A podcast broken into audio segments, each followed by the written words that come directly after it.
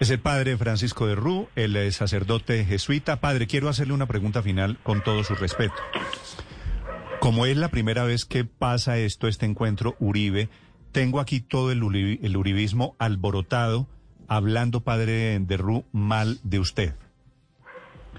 Muy bien, Y usted sabe lo que dicen de usted, padre.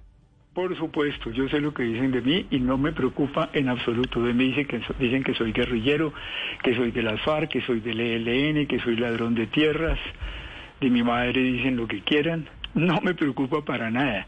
Entre otras porque yo no estoy en política, porque no estoy en, no, no me interesa eh, ningún candidato. eh, a eso no le doy ninguna importancia. Siempre me pregunto, que es otra cosa que es distinto, qué dolor habrá en esas personas para plantearse así. Qué, indignación. ¿Cuál será el origen? Seguramente son víctimas de una u otra forma o tienen víctimas en sus familias. Quisiera llegar a ellos. Y si ellos quisieran hablar, iría inmediatamente a buscarlos. Y muchas veces cuando paso muy rápidamente porque me saltan en el Twitter, procuro no leerlos, pero alcanzo a ver la- el insulto y el nombre de la persona, me encantaría poder, con pero serían miles, poder irles- irles a buscar y, y hablar con cada uno de ellos, a ver si podemos dialogar en este país. Pero la estigmatización y el Sí, sí, sí, sí. señalamiento y, y el y la y la eso, eso lo conozco, a eso no le podemos dar importancia en el país, pero ninguna importancia.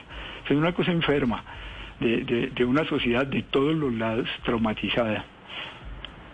Una cosa que le pido a los jóvenes siempre es, por favor, cuando reciban una cosa de esas, no sobre mí, sino sobre cualquier cosa que es pasando odio, párenlo, que no pase de su teléfono eso a ningún otro. No le jueguen a nada que incentive el odio en el país, eh, los señalamientos, no lo hagan por ningún motivo. Ese es un buen, es un buen mensaje.